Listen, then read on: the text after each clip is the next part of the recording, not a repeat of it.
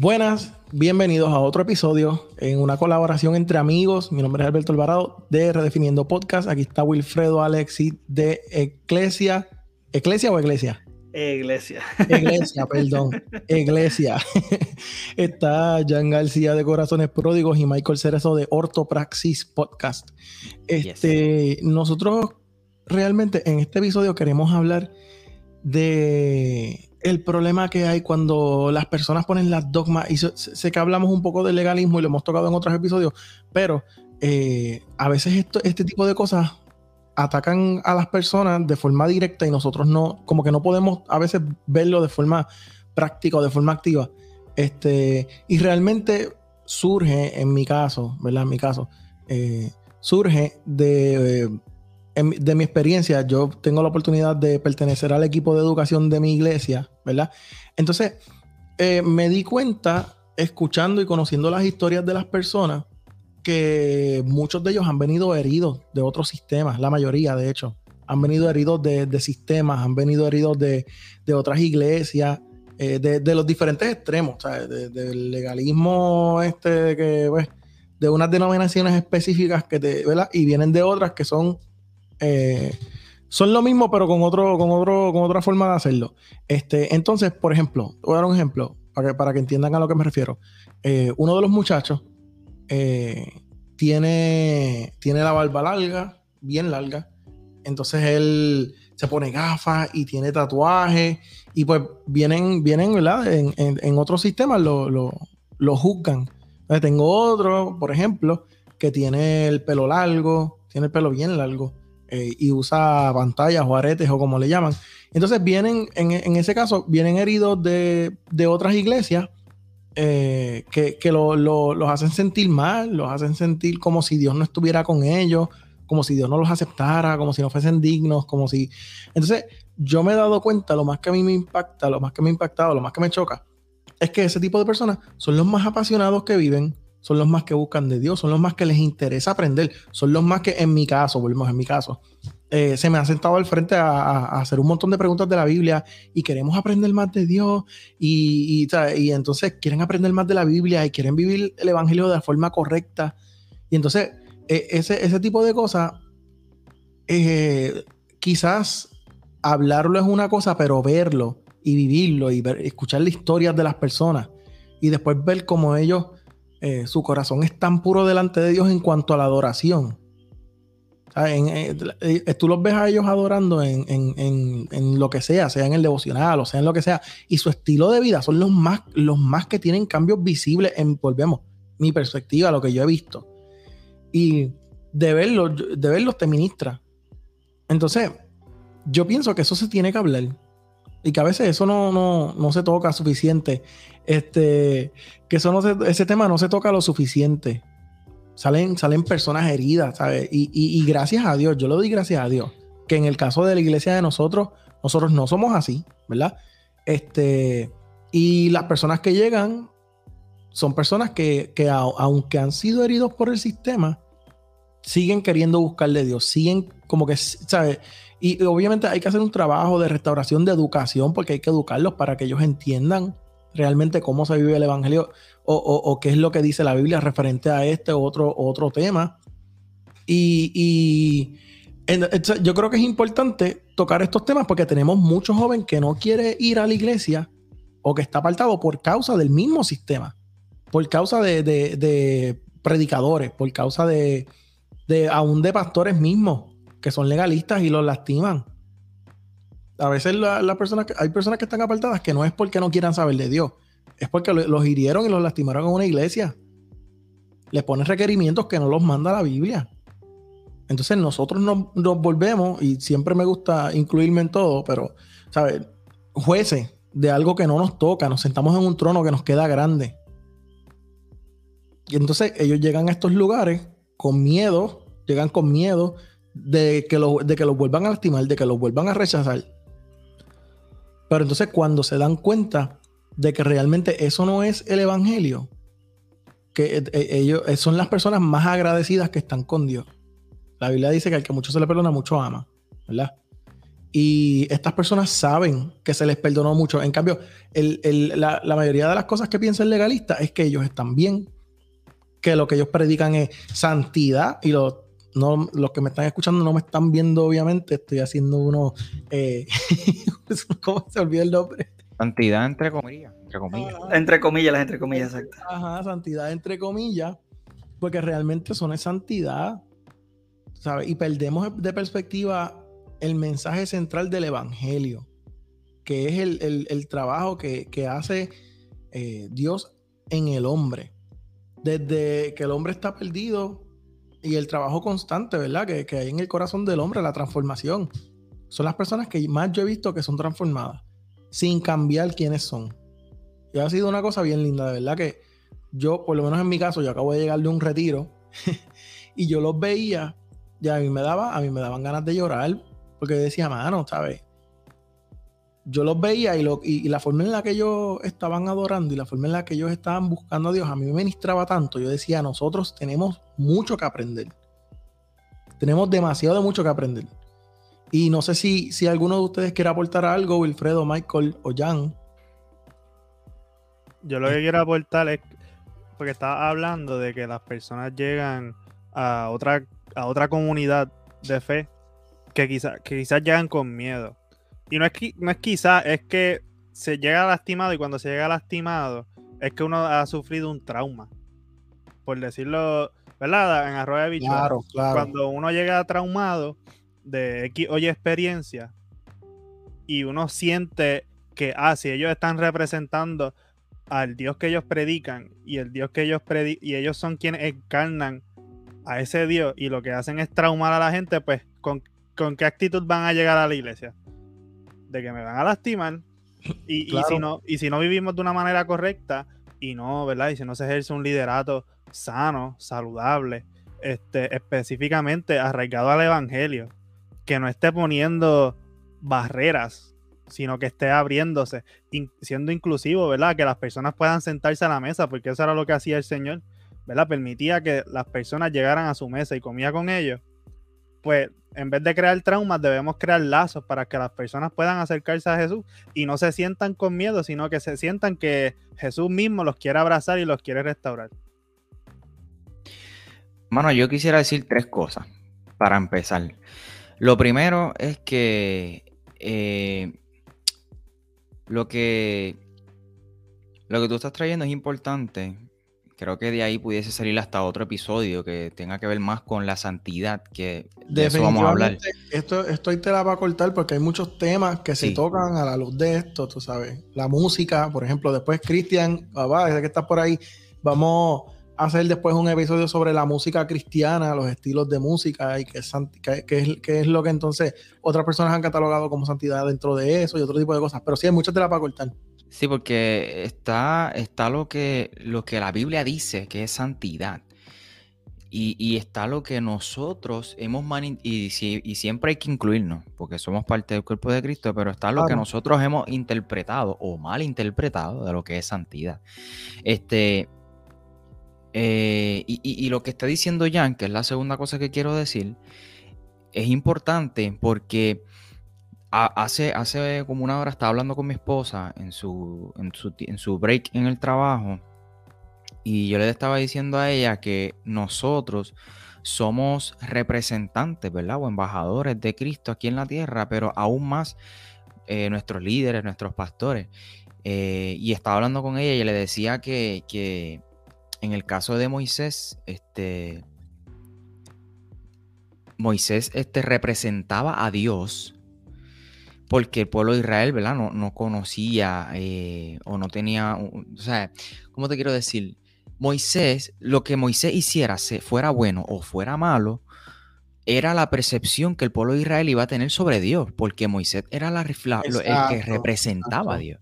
Entonces, cuando tenemos unas personas que, que, ¿verdad? que vienen de otra experiencia en donde han, han sufrido, donde han sido heridos, donde de alguna manera han sido marginados, que ese era el tema que estábamos hablando en el grupo, eh, ya, vienen, ya vienen prejuiciados y se acercan a otra comunidad ya con esas experiencias y, eso afecta eh, La, la, relación que una persona puede tener con Dios.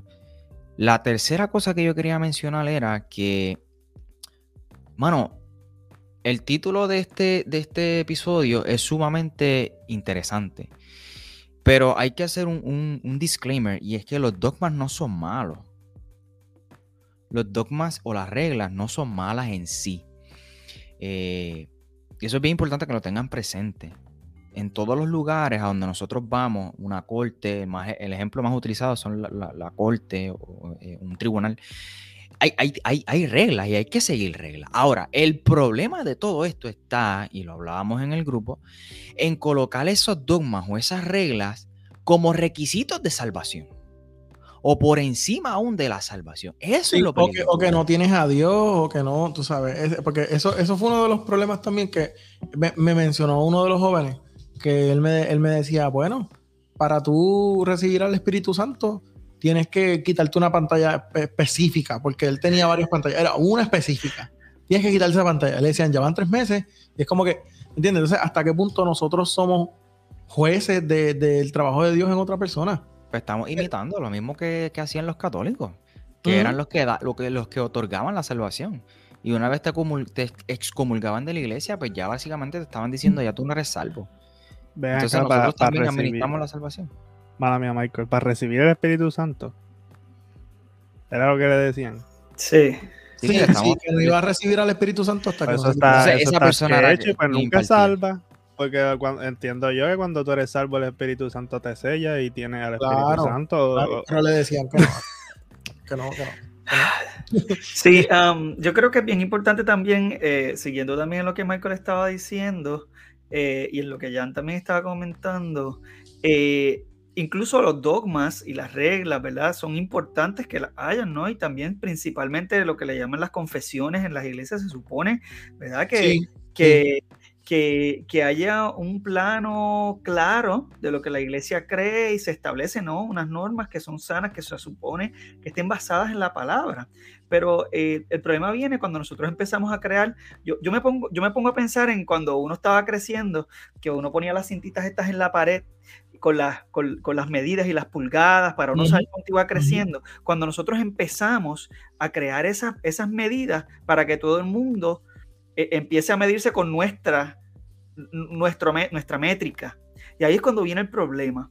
Cuando yo estoy creando una métrica para que todos se midan con mi métrica y no con la que Cristo estableció, en la cual eh, si seguimos hablando de niveles, ahí, ahí viene el problema, porque entonces, ah, pues yo estoy aquí, yo, yo me sé más versículos que tú, así que yo soy más santo que tú, eh, así que tú me escuchas a mí porque yo soy aquí el caballote y todo esto, y realmente...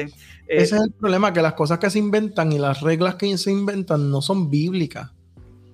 Son opiniones, pues yo pienso que esto es santidad, pues esto es lo que yo voy a establecer como, tú sabes, como regla hay, un, concilio que obviamente todos sabemos que los pastores, si no hablan lenguas, no pueden ser pastores. No están calificados si no hablan en lengua. Entonces, ¿de qué estamos hablando? ¿Dónde dice eso en la Biblia? Si no hablas lengua, no puedes ser pastor. El pastor tiene como requisito hablar en lengua. ¿Entiendes? de qué estamos hablando? Te interrumpí, Wilfredo, perdóname, sigue hablando. No, no, tranquilo, tranquilo. Eh, pero sí, no, y, eh, realmente es triste que a veces estamos tan enfocados en reforzar ciertas reglas, en vez de estar preocupados tal vez por restaurar almas que verdaderamente están heridas, eh, restaurar almas que verdaderamente, eh, bueno, suplir verdaderamente las necesidades de las almas. Eh, y yo creo que todo esto viene porque hemos perdido de perspectiva cuál es el mensaje del Evangelio.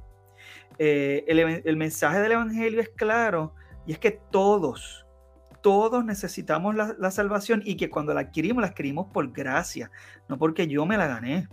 Eh, y aquí es donde viene el hecho de que lo de las pantallas que estabas mencionando, que parecería ser que hay unas pantallas que son más satánicas que otras, o yo no sé. Sí, eh, una, una más de Dios que otra. Una, pero eso demuestra cómo calificamos entonces a los pecados, porque es que tiene que ver con lo que yo puedo. Si yo puedo, si yo puedo retraerme de tal vez ver un, por decir acá, ¿verdad? Un Game of Thrones, yo, pues yo voy a decir, ah, si se ponen a ver Game of Thrones, son de pecadores, eh, porque yo no lo veo. Eh, y eso pasa con diferentes aspectos, eh, incluyendo este. Pero ese es otra, ese es otro, ese es otro tema, yo creo que para otro, para otro momento, que muchas de estas gente, muchas de estas personas que juzgan de ese tipo de cosas, hacen otras cosas. Hacen otro tipo de cosas, pero ellos sí tienen el Espíritu Santo, ellos sí tienen a Dios, ellos sí me entienden. Entonces, ¿cuál es llama, Esto se llama problemas, esto se llama problemas de conciencia. Porque lo que para ti, y Pablo habla de esto, gente, Romanos capítulo 14 es un ejemplo espectacular que me encanta utilizar siempre. Este, problemas de conciencia porque hay personas que, para ellos, para su conciencia, es malo, es pecado hacer esta, esto. Hay cosas que en la Biblia son claramente malas o negativas o prohibidas. Y hay cosas que son este, realmente buenas. Siempre está bien estar alegre, eh, amar a tu prójimo, amar a Dios, servir a los demás. Eso siempre está bien. Siempre está mal contristar al Espíritu Santo, siempre está mal este, hacer esas cosas que nosotros entendemos que están incorrectas. Ahora, hay cosas que no podemos catalogarlas como buenas ni malas, porque problemas de conciencia por eso, porque para, para algunas personas es malo, es pecado lo incita a volver a su, a su vida pasada, pues está bien. Pero no coloques eh, tu experiencia como algo relativo para todo el mundo. porque antes se decía, no puedes ir al cine porque sillas encarnecedores. Ahora todos los cristianos van al cine. Entonces, tú no y cuando salió el televisor que decían que era la caja del diablo. Sin embargo, una de las personas que más admiro, ¿verdad? Que, fue un, una de las personas eh, de las figuras de los, líderes cristianos más respetados en la historia de Puerto Rico, en la historia de, la, cristiandad en Puerto Rico. Sin embargo, esa narrativa que esa persona tenía, eh, es, el mismo televisor fue quien potenció su ministerio. Estamos hablando de Gille. O sea, Gille decía que eso era la caja del diablo y después, pero lo, tú sabes que una de las cosas que más a mí me gustaba de él, que él podía decir eso y después Dios le cambió el pensamiento y él lo decía. Se retractaba. Él se retractaba. Y él pasó a tener uno de los canales cristianos más influyentes, por lo menos en Puerto Rico y creo que en Latinoamérica también, si no me equivoco.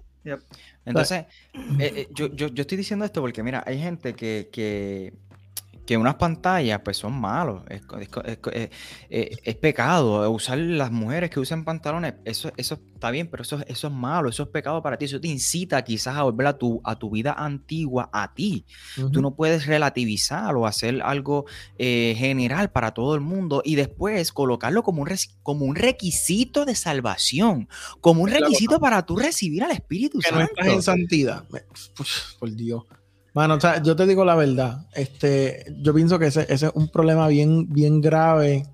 Eh, y yo pienso que en Puerto Rico se ve bien fuerte, pero en Latinoamérica se ve más fuerte todavía. Este tipo de, este tipo de problemas. Este, y, yo, lo, que tú estabas diciendo, yo pienso que hay personas que es necesario que vivan de esa forma. Porque si no, pues vuelven y caen. Hay personas que. O sea, pero, pero, pero no es algo general. Dios te puede pedir a ti algo que a mí no me pida. Entonces, yo hacer una dogma de eso, hacer doctrina de eso, formar una.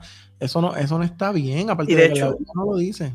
Perdona que te interrumpa, Alberto, pero yo creo que volvemos a lo mismo. El problema es ver entonces qué es lo que hace que nos perdamos. ¿Es realmente ese tipo de pecado? ¿Es el que yo use una pantalla, que tenga un tatuaje? que tenga... Eh, realmente lo que hace que nos perdamos es que no recibamos el regalo que Dios nos ha dado que es el regalo de la salvación, que no creamos en que Cristo murió, en que resucitó para, para verdaderamente limpiarnos de todas esas faltas, que es un proceso, el limpiarnos de esas faltas y el, y el nosotros cambiar es un proceso que nos toma el, resto de la vida. Claro, claro. Mira, y, y ahí es donde viene el problema, porque si no entendemos entonces el Evangelio, pues van a venir todo este tipo de cosas y un problema que ha surgido a, lo largo de la historia. El mismo Cristo trabajó con este problema, imagínate, estamos hablando de miles de años con una situación de bregar con el legalismo, con el hecho de yo exaltarle que yo puedo hacer esto, así que yo quedo bien porque tú no puedes, pero yo sí, eh, versus también el, el perder de vista cuál es el mensaje de la salvación, que no depende de lo que yo pueda hacer o deje de hacer.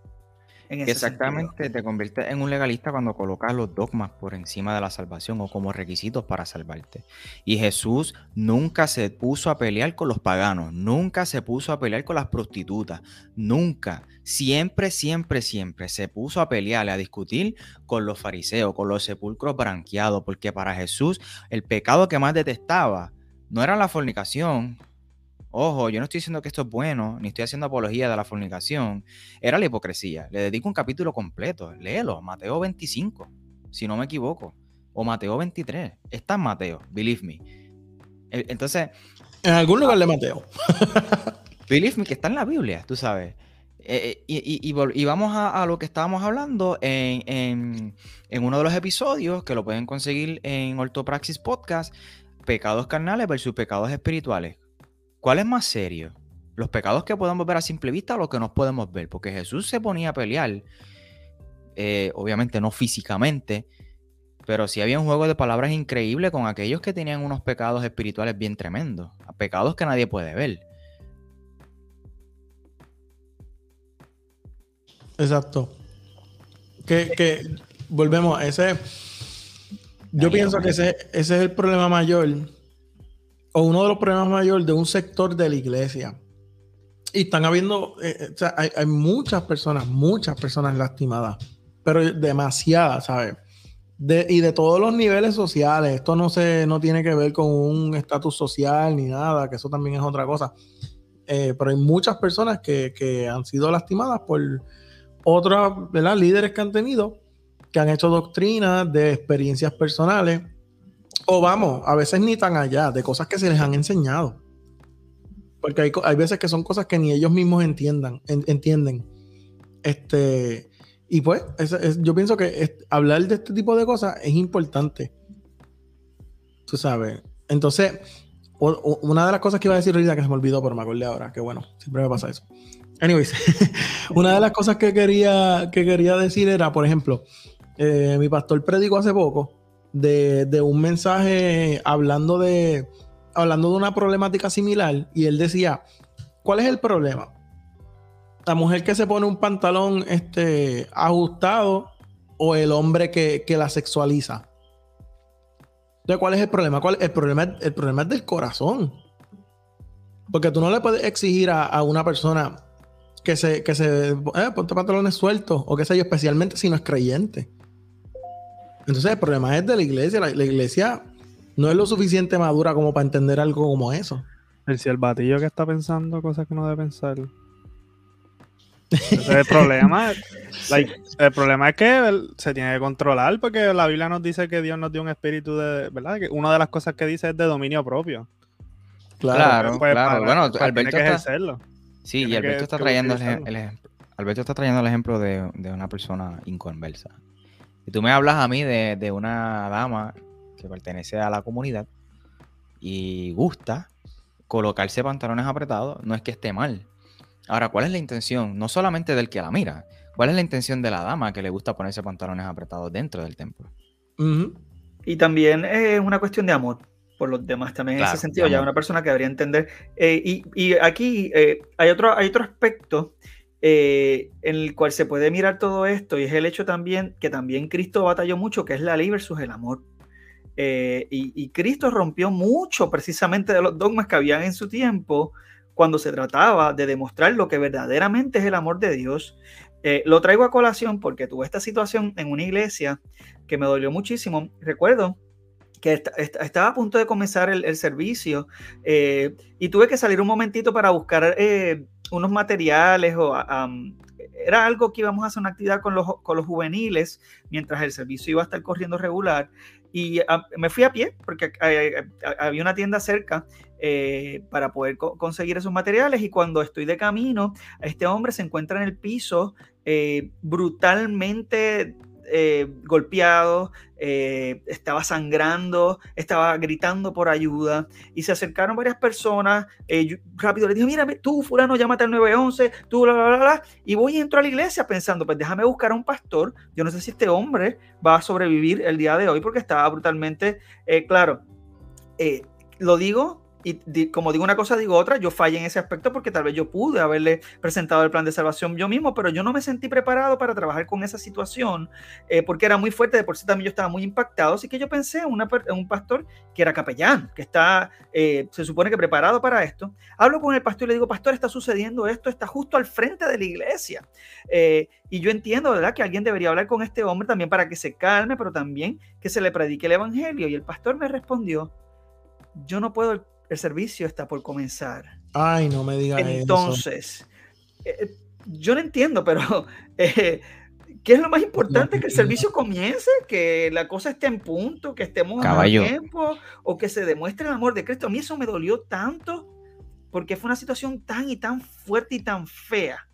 Y eso nos debe hacer pensar entonces, cuando nosotros estamos pensando en el servicio, en, el edificio, porque la iglesia somos nosotros, no el edificio. Cuando yo voy a reunirme a ese edificio, ¿qué es lo más importante? Que haya una música, que la música suene bien, que haya aire acondicionado, que los asientos estén cómodos, o que verdaderamente se logre, que, se que tal vez el dinero que yo me puedo ahorrar en, un, en, algo, en unas luces y unas maquinitas de humo, que tal vez yo pueda darle, brindarle una, una, comida o una compra a una familia de la iglesia o a alguien cerca de la iglesia que esté en necesidad, eh, y que no estoy diciendo que esas cosas están mal pero nuestras prioridades, ¿dónde están? Eso es lo importante. Si vamos a tener la maquinita de humo y las luces, pues entonces que sí, quiere decir que entonces hay mucho más dinero para tal vez hacer la obra que Cristo nos, mandó a hacer, que no fue estar cómodo en un edificio, ¿no? Es hacer una obra que va mucho más allá de la historia humana. Y esa es la, obra que el Señor nos ha puesto en las manos y somos responsables de llevarla a cabo, que es a, través del amor de Jesucristo. La parábola del buen samaritano, Wilfredo. Y ese, ese, y ese pastor o ese quien sea predicó. Él no le tocaba ni siquiera predicar ese. Oh, Dios. O sea, a mí me, me, me, me, me repugna. Yo, yo, yo quiero ser este. Eh, no sé. Pero es que no puedo pensar en eso. Me, me duele la situación tan fuerte de haberla vivido. No me la contaron, yo la viví. Y es muy doloroso ver que una persona que tenga su título, que sea una persona quien tiene una responsabilidad tan grande y la desperdicie de esa Con las almas, porque es que eso, ese es el trabajo, es con la gente, no es con la, no es con la estructura. Eso no es. De verdad, pues no sabía que iba a poder no. emocionar, pero me, la situación me dolió mucho. No, no, no es para Yo estaría, sí, obligado. Eh, es algo que duele, porque tiene que dolernos, mano. Si no, nos duele, hay un problema. Y no es lo mismo escucharlo, alguien me dijo, a tu verlo. Y que vuelvo y recalco, yo fallé también, porque eh, yo pude haber hecho algo en el momento. Tal vez me frisé, tal vez eh, no le puedo echar toda la culpa a él. Claro, las razones fueron muy distintas. Mi razón fue, honestamente, porque no supe manejar la situación en el momento, no estaba tal vez preparado emocionalmente, eh, porque yo nunca había visto una persona tan eh, sangrienta, tan, eh, para mí fue eh, un poco este, traumante, pero, pero a la misma vez pensé que una persona con esa preparación tuviese el, amor, o esperaba que tuviese el amor y la misericordia de, de, manejar la situación. Así que yo creo que por eso es que es tan importante que, nosotros, que nosotros veamos hasta dónde es tan importante que el mensaje del Evangelio sea lo esencial que está basado en el amor de Cristo, que el amor vence eh, las ataduras de la ley. Eh, y esto es en diferentes aspectos. Y eso que estaba mencionando Michael también de su podcast, también en, el hecho de, los pecados este, carnales versus espirituales, lo que se ve, lo que no se ve, eh, verdaderamente es tan importante que lo entendamos y que el, el, sermón del monte, esa es la base del sermón del monte. No es lo que nosotros, no es nuestras acciones. El pecado no está en la acción. El, pescado, el pecado está concebido hace rato en nuestro corazón cuando nosotros le damos rienda a lo que sea. Cuando yo vengo y digo, DH Jan, mano, me miró bien mal ese tipo. Hacho, la próxima vez que lo vea, lo voy a coger. Ya creándome la película en la cabeza, pues mire, ya yo lo maté en mi corazón, ya yo lo golpeé en mi corazón. sí, como que lo, Dante, quiero mucho, ¿sabes? Un ejemplo. Le, voy a golpear y le voy a dar. No, tú sabes, es que sí, perdón, pero sí, es, es, lo más importante, así que pues. a mí me, me, gusta mucho utilizar Romanos 14 este, para este tipo de ejemplos, porque Pablo, dice en el verso 1, eh, recibid al débil en la fe en la, en la versión Reina Valera de 1960 pero no para contender sobre opiniones. Y cuando uno, uno escucha esto rápido, lo primero que nos viene a la mente, ¿quién es el débil en la fe? Bueno, pues el débil en la fe es el que le gusta hacer el, que le gusta hacer todo. El débil en la fe es aquel cristiano que, qué sé yo, eh, le gusta eh, tomar su copita de vino. El débil en la fe es el cristiano que le gusta ver la casa de papel. El débil en la fe es el cristiano que quizás le gustan los tatuajes. El débil en la fe es aquel cristiano que todavía tiene sus pantallas. Ese es el débil en la fe. El débil en la fe quizás es aquella dama que viste eh, con, un pantalón, eh, you name it. Pero la realidad es que cuando tú lees el capítulo completo, el débil en la fe para Pablo, según la Biblia, gente, es aquel cristiano que piensa que todo es pecado. Ese es el débil en la fe, según Pablo. Ahí está. Y Pablo dice, reciban al débil en la fe, pero no para contender sobre opiniones, o sea, no, no para que comiencen a pelear de qué está bien y qué está mal, si es, si es pecado, si no es pecado, sino, mira, recíbelo. Porque Pablo está hablando aquí en Romanos capítulo 14 de, de dos situaciones que estaban... después de que tú dijiste, me voy, me voy, adiós. Esa bomba ahí, papi. bueno, mi gente, adiós. Es que eh, la semana pasada estaba este, leyendo un capítulo de un libro que me encanta mucho para el canal de podcast de nuestra comunidad Tiempo de Base, y hablaba específicamente de esto, de conflictos de conciencia. Y Pablo está hablando en Romanos capítulo 14 de, dos situaciones que estaban ocurriendo en aquella iglesia, que no es muy lejana a lo que está ocurriendo hoy, que también pudiésemos contextualizarlo a, otras cosas, no solamente a ellas. Y esas dos cosas eran, número uno, que habían personas, habían este... personas judías que estaban comiendo carne o no necesariamente judías, ¿verdad? Personas que estaban comiendo carne sacrificada a ídolos y tenían y habían otras personas que venían del mundo pagano que entendían que comer carne sacrificada a ídolos era un pecado eh, y entonces había este esta esta tensión de que no tú estás tú pecando y el otro decía no el que estás pecando eres tú eh, el que comía comida sacrificada a ídolos decía pues mira yo estoy comiendo comida sacrificada a ídolos porque los ídolos no son nada. De hecho, ni existen. Dios es todopoderoso. Primero. Segundo, que Dios declaró todos los alimentos limpios. Y Jan habla de eso en, uno de los episodios. Este, y por eso yo como carne sacrificada a los ídolos. Yo oro por la comida. le digo a Dios que bendiga la comida y me, y me como la comida. Entonces, tú no me puedes a mí decir pecador porque mi conciencia no me condena por eso.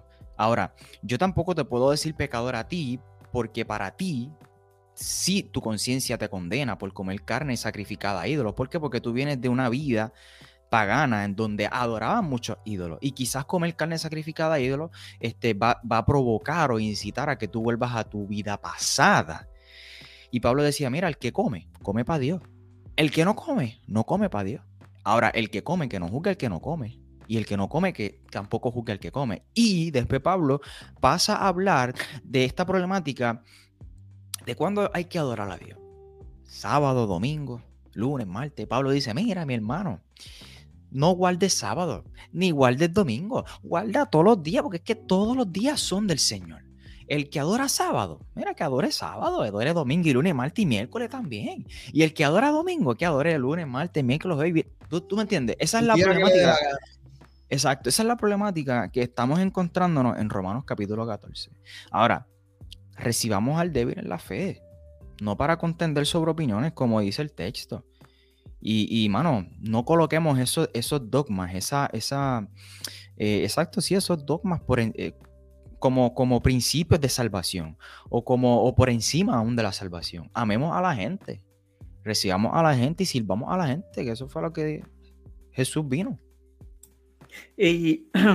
Y, y, yo quiero, ¿verdad?, también aclarar el aspecto de que a veces cuando vemos estas situaciones que precisamente vienen de líderes espirituales, nuestra reacción a veces es de revelarnos, de crear una cosa, una situación grande, o tal vez irnos de, de, esa congregación. Y a veces yo creo, eh, no siempre, ¿verdad? A veces nosotros sabemos tendremos, cada cual tiene su relación con Dios, ¿verdad? Y sabe lo que Dios quiere de ellos. Pero yo me he encontrado en situaciones en las cuales Dios, la cual Dios no quiere que yo me vaya de esa congregación porque al contrario es importante que se cree un, un ejemplo eh, positivo de lo que se supone que la iglesia haga eh, y que a veces nosotros le damos tanta responsabilidad tal vez a los líderes de la congregación y ellos son seres humanos iguales que nosotros, que han metido la pata igual que nosotros, eh, que se equivocan y que a lo mejor en un futuro ese pastor con el que yo tuve esa situación, a lo mejor él, tuvo una confrontación con el Señor y el Señor tal vez lo redargulló porque yo no conozco su experiencia con el Señor. A lo mejor él se asustó, digo, no sé, yo no, no, lo conozco, no sé cuál es su background, se habrá asustado, no sé. y lo que quiero decir con esto es que que esto nos debe llevar a pensar a nosotros, qué rol yo estoy jugando o qué papel yo estoy jugando en todo este... Permiso, eh, que tengo esto aquí. Eh, verdaderamente es importante que, nosotros entonces entendamos esto y que nosotros modelemos esto en nuestras congregaciones eh, y, que seamos a viva voz abogados de este tema, que sería el, el defender el amor y la gracia por encima de la ley eh, sin descuidar lo que verdaderamente el Señor ha apuntado como que no es conveniente, no es eh, bueno, en lo que sí es pecado, etcétera, pero pues que esté establecido por la palabra y no porque a mí me gusta o porque no me guste. Es la cosa, Jan, creo que ibas a decir algo. No, no, que añadiendo lo que Michael estaba hablando de los sacrificados a los ídolos, ustedes corríjanme si no estoy mal. Entiendo yo que ese alimento de las carnes era más económico comprarlo. Tienes toda la razón. Ese tipo de carne era más barato que la carne, ¿verdad? Que no era sacrificada. Exactamente. también lo estaban juzgando, vamos a, vamos a asumir que eran más pobres. Esas personas que quizás comían de, de sacrificado a los ídolos, quizás eran personas de más escasos recursos y eran la comida que podían comprar. Y es como que, ¿en serio vamos a estar juzgando a esas personas por su situación económica? lo, que está diciendo, lo que está diciendo Jan, perdóname, este, Alberto, para que los podcasters eh, entiendan, este, es que esa, esa carne que era dedicada y sacrificada a los ídolos, luego se revendía nuevamente o se enviaba nuevamente al mercado y se vendía por un precio más económico las personas ¿verdad? De, de, escasos recursos, más pobres, pues eso era lo que podían comprar. Y, por eso Jan está trayendo e, ese tema a colación. Ese es el contexto. Súper. Este, yo lo que iba a decir era, yo lo que me escucho lejos. Yo lo que iba a decir era que, este, por ejemplo, David comió algo que se supone que nadie sabe. Del templo, caballo, que eso era santo. Que no podía meterse allá, loco. y Jesús, Jesús trae eso a colación. Cuando los fariseos dicen, mira, esta gente está arrancando, qué sé yo, de, sábado, este, ¿cómo es? Este, eh, Sanando, creo que era. Espigas, estaban sacando, arrancando ah, espigas de, de, de, unas matas. Estaban arrancando los sábados. Ajá, y, era día de descanso. Es verdad, es verdad. Eh, en The Chosen lo presentan como si fueran para comer. Sí, sí, era, era, era para comer. Este, pero Jesús trae el tema de David a colación porque si no iban a morir. Y David dice, pues mira, yo no voy a dejar que mis soldados mueran, ni yo tampoco. Me meto al templo y cojo el pan y todo lo que tenga que ver con comida, aunque sea santo. La preservación de la vida es más importante que seguir los rituales. Bueno, no voy, espérate. Ese es el tema, ese es el tema, ya, ese es el tema. Eso era lo que Jesús Dale, dale, dale, dale, Jan. Es que preservar la vida van por encima de, de seguir rituales. Y eso está desde el Antiguo Testamento, porque después vienen a dividirme la, después vienen a dividirme la Biblia entre, entre ley y gracia, así bien a lo loki, pero en la Biblia, en el Antiguo Testamento dice que el Señor prefiere un corazón a los sacrificios, ¿verdad? Que no son, que son huecos para él. Pueden googlearlo y les va a salir, porque honestamente no sé en qué libro es, pero está por ahí.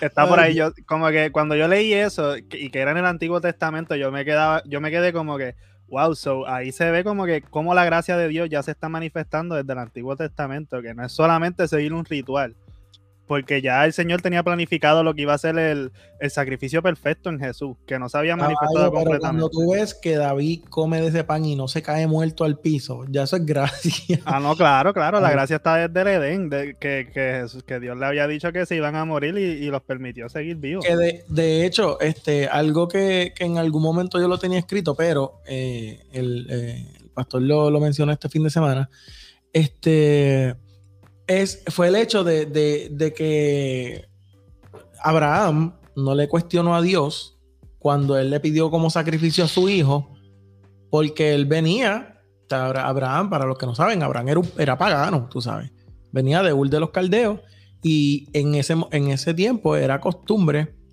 había un ritual de, había un ritual de, prosperidad, donde tú sacrificabas a tu, al, primogénito. Por eso cuando, cuando cuando... Es que esa cultura es, eh, sacrificaban a los niños a, otros dioses. De hecho, está el, dios Moloch, donde sacrificaban a los niños. Es la cosa. Era normal en esos tiempos. Yo vine a aprender eso de un libro de, Lucas Leis. Por eso a Abraham no se le hizo difícil. O sea, sí se le hizo difícil, claro. Pero exacto. Ah, eso es una algo que ya se venía haciendo. Claro, no le cuestiona. Entonces cuando, cuando, ¿verdad? Cuando lo detiene, este, yo entiendo que eso fue una enseñanza de parte de, Dios diciéndole a él, yo no soy como los dioses que tú adoras.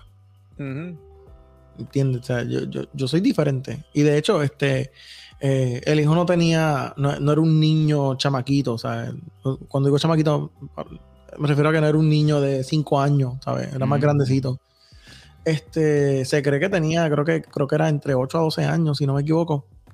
Este, y, fue, bien yo pienso que eso, que eso fue bien impactante para esa época y para ese tiempo, porque precisamente Dios le está diciendo lo que tú piensas que tú conoces o lo que tú aprendiste no es quien yo soy y no es lo que yo voy a hacer. Y pues a veces nosotros hemos aprendido cosas de otros lugares, de otras iglesias, de, de, otros sistemas, que realmente no es lo que, lo que es Dios. Y pues a veces Dios se tiene que revelar a nosotros y decirnos, no, eso no es así. El problema es, mira, en el, yo estaba hoy haciendo un maratón de podcast. Estaba haciendo, hoy estaba haciendo yo un maratón de corazones pródigos y un maratón de redefiniendo podcast. Lamentablemente, pues, este, no he podido hacer un maratón de iglesia, pero este, ya mismo lo voy a hacer. iglesia, ¿verdad? Iglesia, iglesia, iglesia, a mí. Iglesia.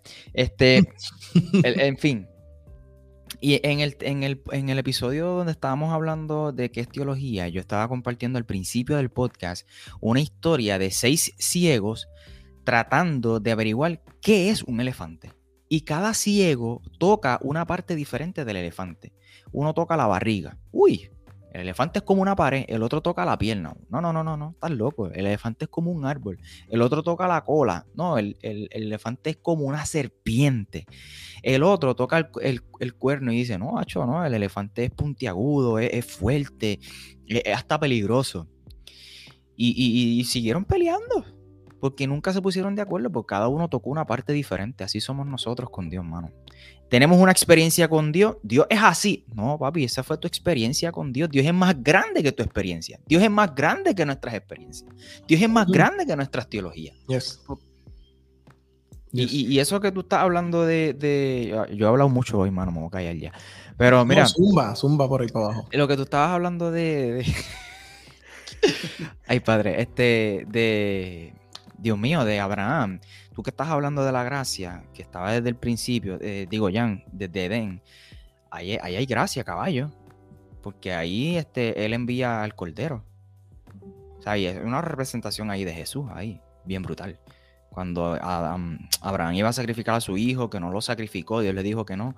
Y después este, encontró un cordero eh, enredado en los árboles este, y Dios proveyó ese sacrificio, ese cordero. Ahí está Jesús envuelto, ahí está la gracia envuelta. Sí, sí, sí, totalmente, totalmente. Eh, yo, también hay un problema en el hecho de que en los métodos de enseñanza, yo que soy maestro, ¿verdad? Eh, ah, en, los tiempos de antes, un maestro eh, era un dictador. ponía unas reglas en el salón, los estudiantes tenían que seguir las reglas o, eran castigados severamente. En Puerto, Rico, en Puerto Rico por lo menos les daban antes, con reglas y todo. A mí me llegaron a coger las greñas, de verdad, la, la patilla, mi, mi maestra de primer grado, sí. Por eso mi país no tiene patilla, porque lo cogía con las patillas.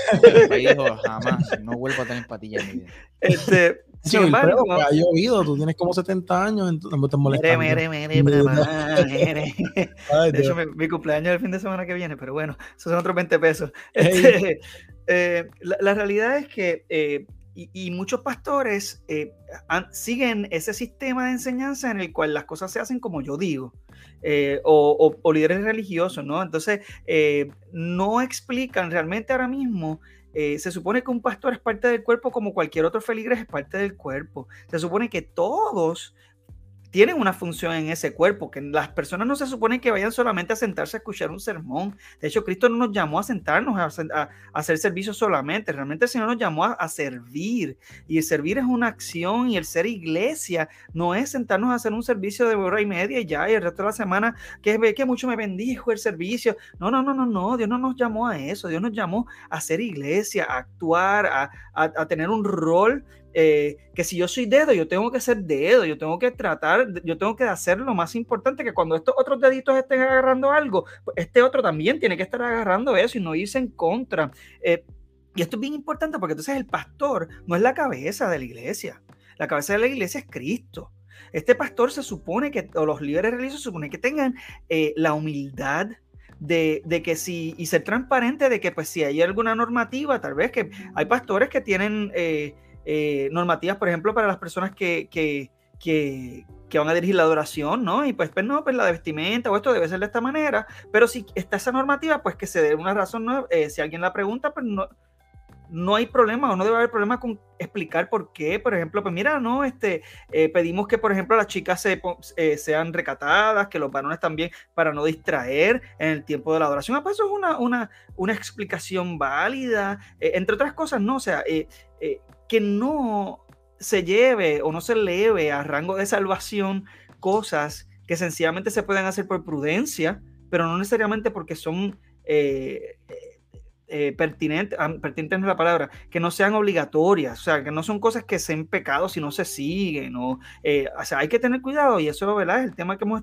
estado hablando es el elevar esos dogmas que a veces sencillamente complementan y sencillamente manejan o mantienen un, orden, porque el orden es importante, eh, que sea claro, eh, pero que no se lleve a, no se tenga que llevar a un aspecto de salvación para yo poder controlar a la gente como a mí me gusta.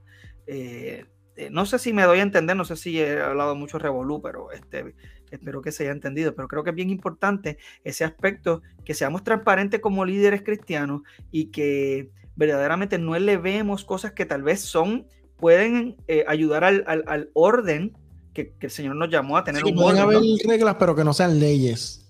O que no, que no, sean este, salvatorias o ese tipo de cosas. Y pues yo pienso que volvemos, entramos al problema que hablamos en el principio de que empezamos a juzgar a personas, empezamos a sentarnos en, el trono. Eso es lo que me dice mi frase. Nos, empezamos a sentarnos en un trono que nos queda grande.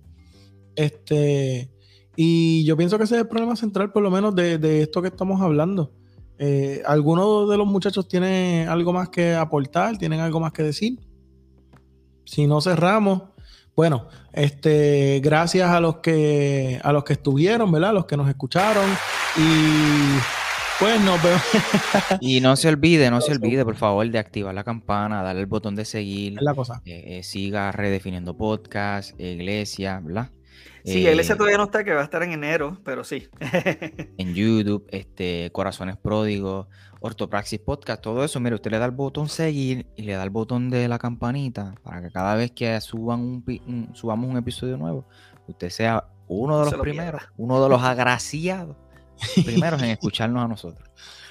Así que este, eh, la intención de nosotros siempre es edificar, siempre es poder bendecir, siempre es poder educar, que podamos vivir un, un cristianismo bíblico, que podamos tener paz eh, en, nuestro corazón y que, que nuestra, nuestra vida y nuestras creencias vayan de acuerdo a la Biblia, que es lo que, lo que más nos importa.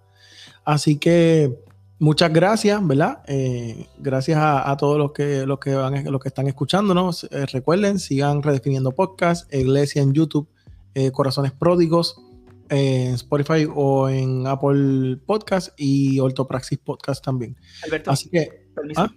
Están preguntando que cuándo son los episodios. Se lunes y jueves. Lunes y jueves, lunes y jueves. El jueves ah, nos vemos de nuevo. Ya tú sabes, los comprometí aquí en vivo. Ya no pueden decir que no, así que nos vemos. así que, este, bueno, este, ya, ya lo saben entonces. Los episodios son eh, semanal. Así que, mi gente, gracias por, por sintonizar. se me cuidan y hasta la próxima.